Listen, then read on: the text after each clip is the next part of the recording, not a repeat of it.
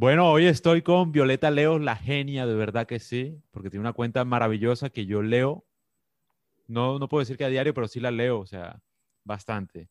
Una mujer supremamente interesante y hoy vamos a hablar de sexualidad, masturbación, bueno, masculina, energía sexual y demás. Entonces, bienvenida. Hola Violeta, ¿cómo estás?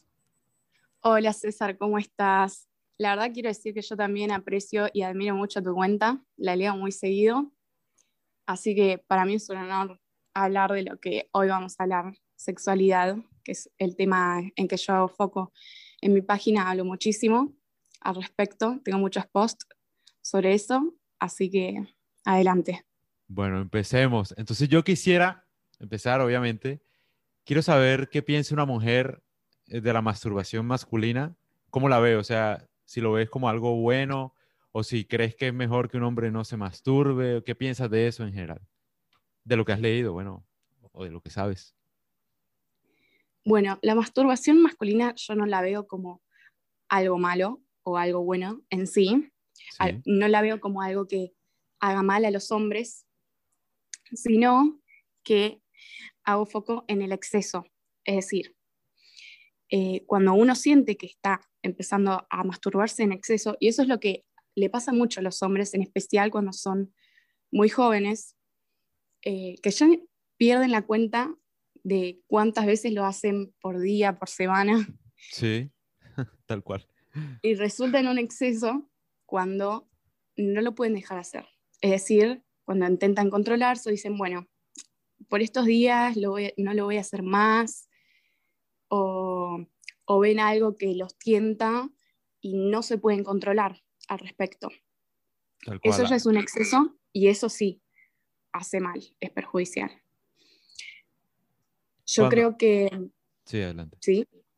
No, no, te iba a preguntar es perjudicial cuando lo hacen en exceso, pero para medir el exceso eh, tiene que ser que una vez al día o no sé, o sea, uno no sabe cuánto es exceso, ¿no? Porque... Claro, es que depende del hombre, depende del hombre. No es lo mismo un hombre que se masturba todos los días, que deja de hacerlo lo hace una vez por semana, que un hombre que no se masturbaba nunca y lo hace dos veces por semana. Es depende. Cierto. Pero um, se nota cuando empieza a tener perjuicios, eh, porque el exceso de masturbación puede llevar a, a una fatiga, ¿no? Como un cansancio un cansancio interno. Y no solo eso, sino que este exceso empieza a afectar a las relaciones con las personas también, porque uno empieza a hipersexualizar todo. Tal cual. A, darle una importancia enorme, eh, más que a una pasión o algo. Quiero decir, es un placer efímero del que uno se hace como dependiente, ¿no? Tal cual. Justamente eso lo leí, lo leí hace poco en un libro que se llama The Bliss of Celibe, algo así, está en inglés. Decía algo muy interesante hablando de la frecuencia sexual que tú mencionas. Y tiene mucho sentido porque tú dices que afecta las relaciones con los demás. Y tal cual, eso decía, eso decía el libro, decía algo muy interesante. Idealmente, obviamente esto yo no me lo inventé, eso es lo que leí. Un hombre debería masturbarse una vez al mes, según lo que leí, ¿no? Porque según entiendo, después de la masturbación, el hombre como que siente cierto resentimiento, o sea, como que le da rabia, como que siente, se siente culpable, tal cual. Y yo como soy hombre, digamos que puedo decir que, que es cierto, o sea, cuando uno se masturba, uno generalmente se siente mal, o incluso no masturbándose, cuando uno eyacula, también, o sea, como que se siente uno como culpable de algo que no sé, o sea, es una sensación, o sea, todo hombre que me está escuchando sabe que tengo razón, uno se siente como que mal después de eyacular, ¿no? Y como que eso se ve reflejado con las relaciones con los demás, con la pareja en general.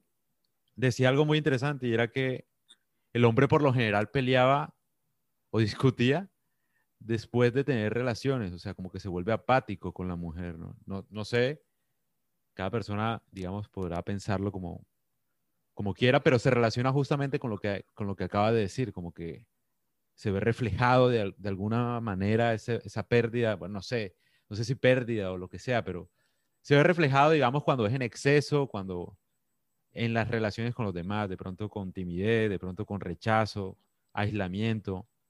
No sé, cada hombre claro. mirará, pero tiene mucha razón lo que dices, tal cual. Muy interesante. Se, podría decir como que cuando el hombre no maneja la libido, no puede controlar la libido, sí. la libido empieza a controlar. Es decir, como que la satisfacción sexual se vuelve como un motor en la vida para el hombre. Y, es verdad eso de que después del clímax como que viene el bajón, como se dice acá. Eh, y claro, uno termina ahí, mejor dicho, como, como triste. ¿Qué piensas de los hombres que no lo hacen? O sea, que los retos de no masturbarse, el movimiento, pues, de no... El reto de no eyaculación, bueno, eh, a mí me parece que es muy bueno. Eh, yo creo que para algunos hombres puede ser necesario, pueden estar en un momento de su vida que necesitan tomar el control de las cosas de su vida, que necesitan dejar los excesos, eh, plantearse algo más trascendental que lo que pueden ser los placeres. yo creo que es, positivo para esos hombres. Tal cual. ¿ah? Sí, igualmente creo que tampoco es para hacer el reto toda la vida. Quiero decir. Sí, sí, sí. Eh, no es para hacer el reto toda la vida, porque llega un punto que eso es como una filosofía budista que a mí me gusta muchísimo, que eh, trata sobre la abstinencia, que también incluye otras cosas que yo sé que vos también implementás en el reto, que son eh, bañarse con agua fría, el ayuno, porque bueno, el reto de la no masturbación también es un ayuno. Sí, exacto. Ayuno sexual, sí. Claro. Todo eso les sirve para hacerse fuertes. Así que creo que ese reto es, puede estar bien logrado, quiero decir, ayuda mucho a los hombres a aumentar su masculinidad. Hay algunos que te van a decir, no. Claro, porque... Exacto. Además tienen una identidad, ¿no? Yo no sé por qué la gente se ofende tanto con, con que alguien les diga que no se masturben o que se masturben, porque construir una identidad en torno a la masturbación, es decir, y uno no debe construir una identidad en torno a nada, o sea, si uno hacía algo que ahora no le sirve, pues no lo deja de hacer, o sea, no es un ataque a la identidad de cada persona, es decir, Acá, como tú dijiste muy bien al principio, decías, pues nada está bien ni nada está mal, y es verdad. O sea, cada quien hace lo, que, lo que le funcione, como dicen por ahí. Entonces, por ejemplo, si te funciona masturbarte, pues mastúrbate. O sea, no hay nada malo en lo que uno hace. Lo que sí es que uno sí debería experimentar al menos una vez en la vida lo contrario a lo que uno ha hecho. Y yo sé que todos los hombres se masturban. Entonces deberían intentarlo al menos al menos 100 días para que, valga la pena, o sea, porque una semana, eso no es nada. O sea, que sea una cosa que, cueste, simplemente para ver qué pasa, para ver qué hay del otro lado de, ese mundo, ¿no? No sé, qué, qué, siente cada persona, de pronto le gusta, de pronto no. Pero lo que tú decías es muy importante y es que, pues obviamente la energía sexual es la más importante del mundo, ¿no? Y controlarla o al menos como que Sí, no, no, se trata de reprimirla necesariamente, se trata de transmutarla, como bien dices tú, haciendo otras cosas, eh, usándola para otras cosas. E, esa es la idea, o sea, no, no es de, no, no voy a ver porno, no voy a masturbarme, no, no, porque no haces nada, o sea, la idea es, más bien me voy a enfocar en algo, no, no es como un, un rechazo a hacerlo, sino es más propositivo de hacer otra cosa en tu vida, como de dirigirla, me parece. Claro, exactamente. Yo creo que la energía sexual mueve todo, básicamente, y quien es capaz de controlarla es capaz de controlarse a sí mismo. Y también le pasa mucho a las mujeres esto, de no poder controlar la libido, de dejarse llevar por estas emociones que también son efímeras. Por ejemplo, quiero decir, una mujer que le gusta un hombre pero, no, pero sabe que no es para ella. sabe que no, no es bueno para ella, que no, tiene futuro como pareja. Sí. Pero le gusta sexualmente y quiere tener relaciones con él. ¿Y qué pasa? Se mueven todas las excusas del mundo para hacerlo. Mm. Y lo termina haciendo, termina teniendo relaciones con él. Y después se siente muy mal, se siente vacía. ¿Por qué? Porque no pudo obtener lo que quería. Es algo de un momento. Se tuvo que conformar con eso. Tal cual. ¿Qué piensas de eso? O sea, ahí sería lo ideal para ti qué hacer. Digamos, que tú sientas ganas y dices no o sí y ver qué pasa o...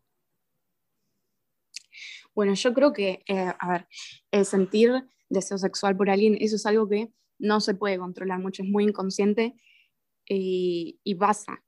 Ahora, ¿qué se hace respecto? Si vas a estar con esa persona o no, eso sí queda en la decisión de una. Y creo que eh, cuando la mujer va, sigue sus emociones, es decir, es decir, no las puede controlar, es porque es muy dependiente, lo tiene que hacer. Y para que no pase eso, las tiene que canalizar en otras cosas. Lo que yo recomiendo es actividades creativas, porque en las actividades creativas, todo tipo de actividad creativa, puede ser cantar, bailar, pintar, no sé, cualquier actividad creativa, eh, porque en esas actividades estamos en el momento, es decir, en el presente. Interesante. Y es decir, fluimos, fluimos, no estamos sobreanalizando nada. Toda la energía sexual se puede canalizar en creatividad. Tal cual. Por ejemplo, porque es como dejar en libertad, ¿no? Lo que uno es. Y también a los hombres les sirve mucho, eh, a las mujeres también, les sirve mucho hacer deporte. Mm, bastante, tal cual. Muchísimo, hacer deporte. Eh, con el deporte se puede canalizar muchísimo la energía sexual, porque también es algo que estás en el momento, que estás en el presente. Tal vez por eso las personas, bueno, algunos, ¿no? Tienen cierta fascinación por los deportes extremos también. Es una búsqueda de estar en presente, ¿no? Entre más extremo, obviamente, uno no tiene tiempo como para pensar en muchas cosas. Lo que... Claro, es muy interesante lo que decís, porque justamente los deportes extremos, hay personas que son fanáticas de los deportes extremos, a mí me gustan también, pero hay personas que son muy, muy fanáticas de los deportes extremos. ¿Y eso qué significa? Que necesitan un estímulo muy fuerte. Em, necesitan poner en riesgo su vida o estímulos muy fuertes para poder controlar esa energía. Sí. Esa energía sexual. Para poder estar en el presente, como para, sí, parar la mente un momento. Es, es tal vez por eso. Además me parece curioso porque pues los famosos en general, ahora yo no sé, no sé si son ideas mías, pero todos están tirando de paracaídas, ¿no? De un avión, generalmente, ¿no? J Balvin. Claro. Bueno, no sé, hace poco vi, es que curioso. Entonces me parece como que, claro, evidentemente, ¿no? Porque la gente famosa es como, es la más miserable, ¿no? De, alguna manera. Los que viven, digamos, un una vida bastante agitada. Entonces, claro, encuentran un auxilio entre los deportes extremos de alguna manera. Es como, sí, una manera de, dejar de pensar en todo y también de darse cuenta que uno, pues generalmente es, no es tan importante como parece ser, ¿no? Es como, sí, es como un auxilio. Muy interesante. Mira, imagínate terminando. Claro, es verdad, bueno, un famoso que ya lo hizo todo. Claro. Es lo único que le falta. Es lo único que le falta, sí mientras nosotros más tenemos, más tenemos, más necesario va a ser un estímulo que sea más fuerte, más riesgoso, más peligroso para poder sentirnos llenos. Tal cual. Ah, te iba a preguntar una cosa muy puntual sobre lo que estabas hablando y era las mujeres, ¿no? Digamos que tienen cierto deseo sexual por un hombre que no les conviene o bueno. ¿Cómo saben que no les conviene? O sea, o bueno, ¿por qué dices que no podría convenirle. Se ve por encima que, que, ¿cómo es ese hombre? Es lo que quiero decir. Bueno, una mujer eh, que tiene ciertos estándares para estar con una pareja. Ok. Un ejemplo, a una mujer que le gusta un hombre que sea inteligente y este hombre no le parece inteligente. O el hecho de que sea respetuoso y no le parece respetuoso. Y es normal, o sea, sería un ideal que a todas las mujeres solamente nos atraigan sexualmente hombres que fuesen súper respetuosos, inteligentes, que nos traten bien. Sí.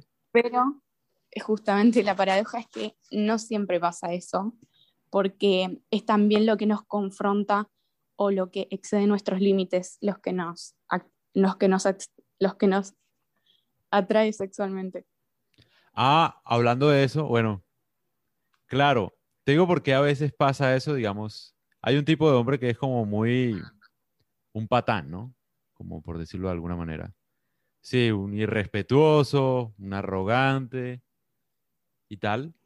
Pero, o sea, nadie entiende por qué una persona así atrae mujeres, ¿no? Yo siento, o bueno, yo siento que sé por qué. Y es porque representa también buenas características que casi no se ven. Y es confianza, por ejemplo. Generalmente una persona que es irrespetuosa, o sea, es que no todo el mundo es malo ni todo el mundo es bueno, ¿no? O sea, todo el mundo tiene cosas buenas y cosas malas. Pero generalmente una persona irrespetuosa es bastante confiada, de alguna manera, bastante segura de sí misma. O sea, como que refleja de alguna manera cierto grado de confianza y como que cierta dificultad para tratar, que una mujer lo que piensa es, bueno, si yo estoy con él, me voy a sentir especial porque es que él es un patán, o sea, es como que un man que no trata bien a nadie, ¿no? Entonces, si yo, si él me trata bien a mí, teniendo sexo o lo que sea, digamos que soy especial. Y ese es un problema. Eh, es un problema con, con, los hombres que son muy, sí, que persiguen a las mujeres, que las tratan demasiado lindo, que todo el tiempo, porque las mujeres piensan es como que, bueno, pero este tipo nunca me va a hacer sentir especial, porque es que le da flores a o sea, hablamos 20 minutos y ya me está diciendo que te amo, ya me llama 10 veces, o sea, es un man que, sí, como que va regando la atención, por decirlo así, y mata la atracción, ¿no? Entonces yo siento que entiendo un poco a esas mujeres, ¿no? Porque a veces ese deseo viene biológicamente, o sea, un man seguro, confiado, generalmente, pues daba buenos genes, ¿no? Idealmente, o sea. Igual yo creo que la confianza del patán es más bien superficial, es decir, es confianzudo. Tal cual. Pero si no respeta, bueno. Es arrogante. Eh, sí, es, Lo que pasa es que muchas mujeres, ese tipo de hombres, em, tienen la apariencia de que de alguna forma van a llenar tus inseguridades. Y una mujer que tiene muchas es atraída fácilmente por este tipo de hombres. Qué interesante, de verdad. El tema es que a cualquiera le puede pasar, a cualquier mujer le puede pasar, pero una mujer que sabe, que reconoce que no la respeta, no la trata como quiere, se aleja, decide alejarse. Eh, usa la razón. sí. Te iba a decir que es muy importante decir que una mujer no debería reprimirlo. Porque, o sea, por ejemplo, si dicen, no, es que yo no puedo estar con este tipo, si lo piensa así, el man, o sea, digamos, pues se vuelve fuerte. O sea, entre más se rechace uno la posibilidad como que un hombre es prohibido, es peor. Entonces, tal cual como lo que dices tú, es usar la razón, pero para trascender. O sea, no que, no que esté prohibido, ¿no? Sino más bien verlo como que mereces algo mejor, ¿no? No de no meterte con él, sino que hay mejores opciones, ¿no? Verlo así nunca está bueno reprimir, la verdad. Nunca. Por eso yo lo que creo que es mejor en este tipo de casos es que se corte la comunicación completamente. Sí, tal cual es mejor. Hasta que dejes de sentir cosas. Tal cual. Sí, porque reprimirlo, o sea, darle poder, o sea, me ha pasado, de verdad. O sea, como que por experiencia propia, digamos, un man. Totalmente. Un man a veces como que yo no, pues digamos, tenía una novia, pero el man me, me, metía a mí con la novia y yo no, o sea, yo no estaba haciendo nada, yo no estaba haciendo nada y me, como que me la montaba mucho, que no, que, Y yo, hey, si yo no estoy hablando con ellos. Y como que eso le generaba más atracción a ella. Es decir, los celos, ese es el problema de los celos. O sea, es como uno impulsar a la, a la pareja de uno hacia la otra persona. Entre más lo prohíbas, entre más. Exacto, Exacto eso. Mientras más prohíbas, Peor. más generando la otra persona. Y mientras más reprimas algo, más deseo estás generando dentro, suyo, dentro tuyo. Lo mejor es cortarlo todo o alejarse completamente y no prohibirle a los demás tampoco. En el caso de la pareja, los celos, eso de revisar el teléfono, pedir que no se junte con una persona, todas esas cosas son contraproducentes. Son contraproducentes tal cual. Te iba, te iba a preguntar una cosa.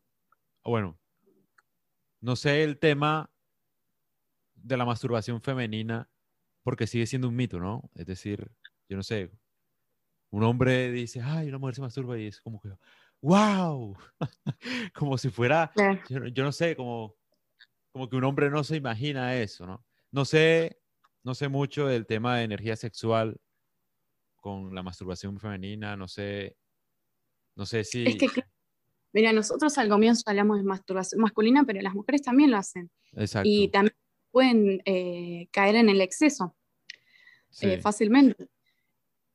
El tema es que para las mujeres aplica de igual forma que los hombres, el tema de la masturbación y del exceso que hablamos al comienzo. Y hay muchas mujeres que por el contrario eh, sufren de frigidez. Es decir, todo lo contrario, o falta de libido, o falta mm. de apetito sexual. Bueno, es lo mismo, pero por decirlo de alguna forma, falta de apetito sexual. Ahora, yo creo que eso tiene que ver con la incapacidad de conectar el momento. Es un mecanismo de defensa. Es en el momento, la mujer, en el momento que está con la pareja sexual, se aísla. Mm. Se aísla, es decir, está en su cabeza, está racionalizando y no está en el momento, no está fluyendo. Y eso tiene que ver con traumas, cosas del pasado que hay que tratar y superar, que yo creo que una sola no podría hacerlo, lo tiene que superar hablando con alguien, con un terapeuta. Interesante. Sí, tal cual, y tal vez la pareja también no sirve de mucho para ayudarla, ¿no? Digamos, hay hombres que no entienden eso. Entonces dicen, no, pero... Además ven, por ejemplo, el hecho de que una novia, por ejemplo, sea bastante sexual lo ven como algo malo también. O sea, hay un mito ahí, como quien dice, uy, no, pero esta mujer no, no me conviene porque es que, o sea, son como, ellos quieren una señorita supuestamente, ¿no? En la cama, supuestamente. Entonces, si ven una mujer que abiertamente expresa su sexualidad o no sé, hace un montón de cosas con ellos, como que se asustan de alguna manera, ¿no? Como que piensan, uy, no, pero ¿con quién me estoy metiendo? Y eso de alguna manera limita o apaga, no sé, no sé si lo apaga, pero como que hace que no fluya el líbido de la mujer, no sé, me parece, ¿cierto? Es que yo creo que ya ese es como otro tema, porque mm, el tema de que si la mujer tiene muchas parejas sexuales abiertamente y habla de eso y habla de, su sexualidad, de cuántas parejas tiene, qué es lo que hace con ellas o qué es lo que le gusta abiertamente, o se abre tener sexo con amigos, eso ya es otra cosa que a mí no me parece que está bueno porque para mí em, el sexo va de la mano con el amor y los sentimientos. Sí. Y la pareja romántica. Sí, es que Nos, nos, hacen creer, ¿no? Que el sexo casual es lo mejor del mundo y es la gran mentira de este siglo, la verdad. Porque además biológicamente no puede uno desligar el sexo del amor. Uno expulsa oxitocina de alguna manera. Entonces, generalmente cuando uno tiene sexo con alguien genera un vínculo, inevitablemente, o sea, hormonalmente estoy hablando. Pero, ¿quién le explica eso a todo el mundo, no? Entonces, lo que pasa es que, pues, uno tiene sexo con mucha gente, genera vínculos con un montón de gente y hormonalmente te sientes vacío porque no hay nadie, mejor dicho. Al final, ¿no? Claro, exactamente, porque creemos que estamos conectando con alguien porque el sexo es la metáfora perfecta de conectar con alguien. Exacto. Y no, no sucede así y al final nos sentimos vacíos. Em, o también nos gustaría tener una pareja, pero tenemos sexo casual con cada persona, porque conocemos. Entonces también ahí no entendemos por qué no conseguimos la pareja. Si lo primero que hacemos es tener sexo con la persona en vez de conocerla, cuando el sexo debería ser algo que va después de una conexión emocional. Y además, creo que todo esto del sexo casual, de que el sexo deje de ser que eso me parece bien, pero creo que se entiende toda la movida del, del libertinaje sexual, em, le quita importancia al sexo. Es decir, eh, le quita lo simbólico, como si fuese una necesidad física, una necesidad material, cuando no hay nada, nada que sea simplemente una necesidad física del cuerpo, ni siquiera cuando comemos, porque cuando comemos estamos cuidando nuestro cuerpo, estamos descuidando nuestro cuerpo. Todo lo que entra en nuestro cuerpo es algo que se queda para siempre. Muy interesante, ¿eh? De verdad, muy, muy interesante. Y sí, hablando de eso del, del tema del, del sexo, el sexo uno se da cuenta que, que es, digamos, algo mucho más allá, o sea, mucho más profundo, o sea, no, no es una necesidad solamente biológica cuando, cuando ya pasa, porque tú te sientes o bien o mal, no hay un punto intermedio, es decir, después de tener sexo, o sea, uno debería sentirse feliz. Si no te sientes feliz es porque no fue con la persona adecuada necesariamente. Y uno lo puede sentir. La gente puede creer o no en energías, pero uno lo siente. Es decir, si después de tener sexo con alguien no te sientes feliz, es porque no, o sea, porque es que la idea del sexo es hacerte feliz, es sanarte. De hecho, hay, varios estudios, no sé, que usaban el sexo como mecanismo de sanación de enfermedades incluso. Sexo bioenergético, algo así, escuché en un libro. Entonces, tiene una función sanadora y además también yo pienso acá, hablando de otro tema, es que han arruinado el sexo, todo el mundo, porque es que primero lo reprimen, ¿no? Nadie habla de sexo, o sea, y, eso también es un problema muy grave, porque es que el sexo es lo más importante del mundo, de verdad es lo más importante, porque es que todos nacimos de ahí. Ah. Es que la, mi vida es producto del sexo, por ejemplo. Totalmente. Sí, sí.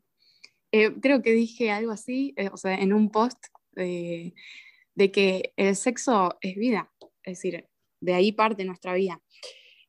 Y lo que está bueno que decís también es que mm, también es que en realidad sí se habla de sexo, pero no de sexualidad, de, de, mm. parejas. No se habla de de, lo, del deseo, porque el deseo es, es exento totalmente de físico, del físico, es decir, de lo material. El deseo puramente conciencia, conciencia. Mental, dices tú, ¿cierto? Claro. O sea, uno puede saber que va a tener sexo con alguien solo como mentalmente antes de que pase, ¿cierto? No sé. Claro, es que eso se, va desarrollando mentalmente, quiero decir. Sí, sí, sí. El deseo se genera, no se genera solamente cuando te tocan, porque si fuese simplemente así, con una persona que no conoces y te toca, y listo, no es así, no, no funciona así, no es como que ya sentís deseo y ganas de estar con esa persona. No es solo el toque, no se puede reducir el sexo a algo material. Muy interesante, sí, porque yo había visto incluso, no sé, alguien decía como que a veces mirarse a los ojos o compartir sentados, no sé, mirando un atardecer, mirando las estrellas, no sé, tocándose las manos incluso, puede ser un momento tan mágico como un orgasmo, según, pues dependiendo, ¿no? Del momento de intimidad y conexión. Y sí, no sé, e, eso es muy interesante, que el sexo sí se habla, pero la sexualidad no. Sí, tal cual. Yo siento que hace falta, de hecho. Por eso, digamos que las prostitutas todavía existen, ¿no? Me parece. Porque, claro, las relaciones, digamos, entre parejas son un fracaso sexualmente. O sea, porque tú ves el caso de un hombre está con una mujer increíblemente hermosa, porque increíblemente hermosa, o sea, una mamacita completa, lo que sea, y va y busca, no, necesita todavía una prostituta, pero ¿por qué? Porque claro, no se ha hablado bien de la sexualidad, no se ha hablado bien cómo debería ser el sexo con pareja, o en pareja, no sé. O no debería, ¿no? Porque el sexo no debería. Más bien es ese el problema, que es que hay mucho debería del sexo. O sea, como que tienes que durar tanto, que cuántos orgasmos tienes, que tienes que llegar al orgasmo y tal. Y ese debería es lo que ha arruinado el sexo, me parece. No debería, o sea, sería el sexo mucho más divertido si uno no tiene un fin de un orgasmo, ni de comparaciones, ni de minutos, ni, ah, duramos 10 minutos, 20, 2 horas, 5, 3, ¿qué importa? O sea, como que quitarse todo tipo de norma, regla, comparación ideal en el sexo generaría mucho mejor sexo. Y yo creo que, lo que los que saben manejar eso son las prostitutas, de hecho, porque saben darle a un hombre pues el ideal, ¿no? De cómo debería ser el sexo, que es como que le saca como a relucir todo lo imaginario. Y una prostituta por lo general no lo va a juzgar tampoco, me parece, ¿no? Por cuando no rinde sexualmente. Y se me están ocurriendo muchas ideas.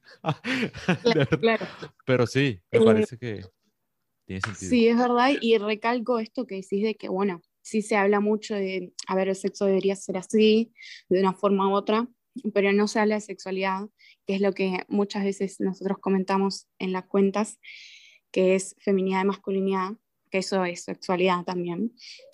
Y mm, no, no se habla del, del deseo, de por qué un hombre en, ese caso preferiría estar con una prostituta. Em, ¿Qué pasa? Porque no puede tener límites con una prostituta, porque en el tipo de acuerdo que se hace con una prostituta no tiene límites, es decir, puede hacer lo que quiera. Exacto. Y no hay nada que fomente más el deseo sexual que el no límite. Algo que tenemos que aprender a controlar claramente entre todos, porque si no podemos hacernos mucho daño. Pero en realidad a, los que nos excita, a los que nos gusta, es todo lo que tiene que ver con lo que reprimimos, con lo que no queremos, lo que rechazamos de nosotros mismos. Eso es lo que nos genera deseo. Y tenemos que aprender a equilibrar, estar con una persona que nos respete, que nos quiera, y que también nos excite. Eso es muy importante, tal cual. Sí, sí, sí, porque además se olvida, ¿no? O sea, no sé, hay como un ideal, ¿no? Hay como dos tipos de hombres, ¿no? El que les conviene y el que las excita, parece, ¿no? A veces, y uno debería ser ambos, es la verdad, o sea, no descuidar. Eso le pasa a los hombres y a las mujeres, que está eh, el que te gusta, el que te podés casar. Tal cual el amante, el, la esposa y el amante, el esposo y el amante. Em, es que creo que también una de las metas más importantes en la vida de una persona, de cada persona, es poder juntar esas dos cosas. Sí, tal cual, o sea, como que no, había pensado en el caso de los hombres, tal cual, uno de hombre también es lo mismo, ¿no? Como que va seleccionando, no, ella, no, ella para tener una familia, sí, sí. Y la otra, no, no, esa una noche nomás. ¿Cierto? Muy, muy interesante. La idea es que sea ambas. O sea, pues digamos, para que uno tenga una pareja exitosa a lo largo del tiempo, yo creo que no se debe descuidar ninguna de las dos cosas. Claro. Hay que hacer un trabajo interno muy importante para lograr eso. De que, porque hay muchos que se conforman porque piensan que, que es algo, como por así decir, natural, eh, el amante y el esposa, o sea, es decir, unas mujeres para, para estar así, para salir, para querer y otra para tener sexo. Tal cual. Pero no, pero no, las personas no son así, no son solo una de esas cosas. Por eso está bueno que podamos juntar ambas. Tú me habías dicho que, que opinabas algo muy puntual de la pornografía, ¿no? Tienes un post, ¿cierto? ¿Qué piensas de la pornografía? Bueno, yo creo que el consumo de pornografía en exceso em, puede hacer que un hombre o una mujer se depriman. No, obviamente es la única razón, pero eso, eh, o al revés, puede ser un resultado de una persona que esté reprimida, eh, digo, deprimida, porque em, ¿qué pasa? Que la pornografía eh, nos genera un estímulo que no podemos satisfacer o sea, un estímulo que es visual que no podemos satisfacer. Y mientras más consumimos, vamos a necesitar estímulos más fuertes, porque si no, lo próximo que veamos no nos va a causar excitación. Y quiero decir, categorías pornográficas aún más fuertes. Y eso nos puede hacer mucho daño a la hora de estar en relaciones de pareja, porque produce impotencia, tanto para una mujer eh, como para un hombre. Y con impotencia en una mujer me refiero a que no puede sentir deseo cuando, es, eh, cuando consume pornografía en exceso. Porque el estímulo de estar con una persona en la vida real no es tan fuerte como el estímulo pornográfico. Sí, tal cual. Sí, la mente va excitada por muchas cosas que no puede hacer en la realidad y la realidad ofrece muy poco. ¿No? En comparación con lo que ofrece la mente, o bueno, lo que ella con el porno ha logrado, o él ha logrado, mejor dicho. Una cantidad de cosas que, digamos, en la vida real no, no hay quien lo ofrezca. Entonces, sí, claro, impotencia sexual, apatía sexual. Entiendo eso, sí. Claro, claro. Y además, em, lo, que, eh, lo que produce el porno es abstinencia. Y todo lo que produce abstinencia es malo, es perjudicial. Es decir, si vos podés ver un día y después están muchos días sin ver, si no lo necesitas, entonces está bien. Pero si después necesitas consumirlo, si no te puedes excitar sin ver porno, entonces ahí estás en un problema. Sí, yo quería añadir que también es un problema cuando uno busca en el porno como una emoción muy fuerte tal vez después de haber pasado un mal día, ¿no? Como que cuando uno está mal, encontrar auxilio en el porno para sentirse mejor es como el camino más fácil para volverse un adicto a algo que al final va a resultar uno impotente. Además, estoy 100% seguro que masturbarse y ver pornografía causa impotencia, de verdad que sí. Muchos problemas de esos de hay hombres, ¿no? Que me escriben, no, que no, no tuve una erección buena, no sé qué, no sé qué me pasa, tal. Yo siento que si cualquier hombre dejara de ver porno y masturbarse por un periodo de tiempo, no sé, no sé, porque depende de la adicción, hay gente muy adicta, digamos, no sé. Pero digamos, suspenderlo hasta que no sea un problema, porque dejará de ser un problema. Yo siento que no se dan cuenta, o sea, el porno literalmente está acabando con el sexo, me parece. Claro, totalmente. Es que encima eh, el consumo de porno puede tratarse tranquilamente como una adicción. Mm. Y la persona que es adicta, eh, bueno, claramente tiene un trabajo muy, muy, muy profundo que hacer. Y yo creo que se trata de regularizar esa persona que no puede dejar de hacerlo, la persona que, bueno, está comenzando y y le cuesta, pero puede, es otra cosa. Pero la persona que ya no puede dejar de hacerlo em, necesita regularizar, es decir, disminuir el consumo. Disminuir el consumo. Bastante, sí. Sí, para Porque volver a... arruina las relaciones, arruina a esa persona, la vida sexual de esa persona, el masturbarse en exceso, pornografía en exceso. Y, y produce impotencia, porque además eh, con la masturbación y la pornografía tiene que reafirmar, reafirmar eh, su sexualidad. Eh, también se trata de un problema con su identidad, su identidad sexual. Tienes, tienes mucho talento, en serio, de verdad que sí. Y tu cuenta es fenomenal. Y yo creo que deberíamos dejarlo hasta aquí, me parece. ¿Qué opinas? Bueno, dale. Me encantaría después que, hablemos de otro tema y la verdad que me halagas. Tú siempre aquí, bienvenida y tu cuenta es la mejor del mundo y ojalá todo el mundo, por favor, que la siga porque de verdad que sí, es muy interesante porque es que además yo veo unas cuentas, o sea, yo sé que está mal la comparación, pero es una realidad también. O sea, hay unas cuentas que son muy malas también. O sea, todo hay que decirlo. O sea, y no, sí, muchos seguidores y todo. Puedes tener los seguidores que quieras, de verdad que sí. Te lo digo con todo el alma y el corazón. Los seguidores que quieras. Pero nada más mirando, por ejemplo, tu cuenta. Es una barbaridad. O sea, la gente no aporta nada. de verdad, lo digo sin, sin ofender. O sea, la gente no aporta nada. Obviamente el entretenimiento y la cosa, sí, pero de verdad no te aporta nada para tu vida, en serio. O sea, pocas, muy pocas cuentas he visto. Y la tuya es una de ellas, por supuesto que sí. Y de verdad que un placer hablar contigo siempre. Y el otro podcast también es buenísimo, el que va a salir también. Y nada, bienvenida siempre, Violeta. Muchas gracias, César. La verdad que yo opino lo mismo de tu cuenta.